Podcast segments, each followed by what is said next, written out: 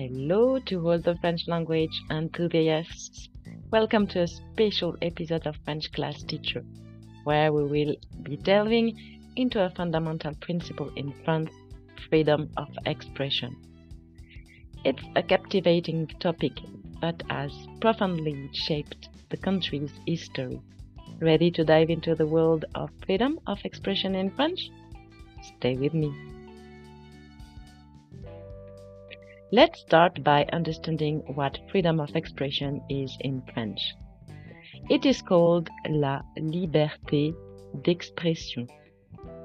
La liberté d'expression, which means the ability to express oneself freely without censorship. It is a fundamental principle inscribed in the Declaration of the Right of Man and of the Citizen in 1789. To deepen our understanding, let's look at some vocabulary related to freedom of expression. La liberté d'expression is the freedom to express oneself without restriction. La censure. Censorship is the act of prohibiting or suppressing certain content. Une opinion same as in English, is the personal ideas and thoughts. Presse are media outlets such as newspapers and television. Repeat these words with me. La liberté d'expression. La censure. Un, opinion, une opinion. La presse.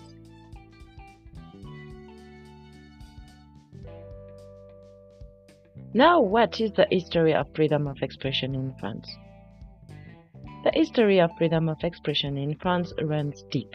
It dates back to the French Revolution of 17 century, 1789 exactly, when the Declaration of the Rights of Man and of Citizen proclaimed this right as a cornerstone of society. Over the years, France has continued to upload, uphold sorry, this principle even in challenging times. To better understand how freedom of expression operates in France, let's look at some notable examples. Take the case of the French press, which has played a crucial role in disseminating ideas for the century. Similarly, artists, writers, and journalists have often used this freedom to, critica- to criticize, question, and debate. France has a rich history of polemical events related to freedom of expression. Here are a few notable examples.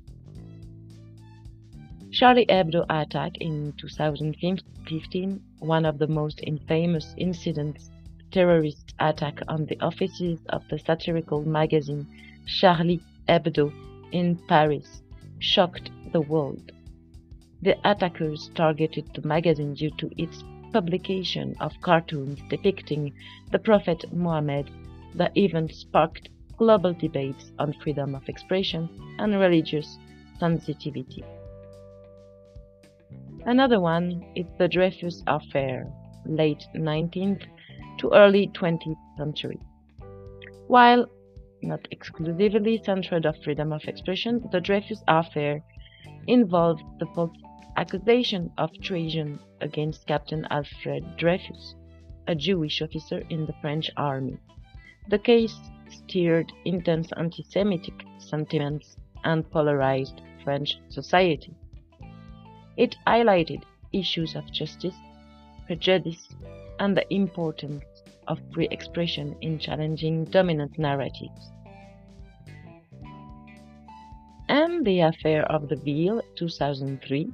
In 2003, the French government banned the wearing of religious symbols, including headscarves, in public schools.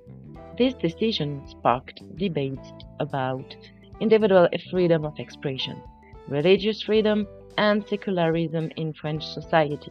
It remains a contentious issue, raising questions about the balance between personal expression and state regulations. Another one with Dieudonné in 2000, between 2000 2010 who is a French comedian. He faced legal action for performances that included anti-Semitic content. The cases raised questions about the limit of freedom of expression and the responsibilities of artists in avoiding hate speech. These events underscore the ongoing challenges and debates surrounding freedom of expression in France, touching on issues of religion, identity, and the relationship between individual rights and societal values. Freedom of expression remains a hot topic in France today. How do we balance it with other values such as protection against defamation or incitement to hatred? These debates are at the heart of contemporary French society. There you have it, dear students a fascinating overview of freedom of expression in France. Remember to explore this rich topic further, filled with history and debates. Keep learning, reflecting, and sharing your opinions.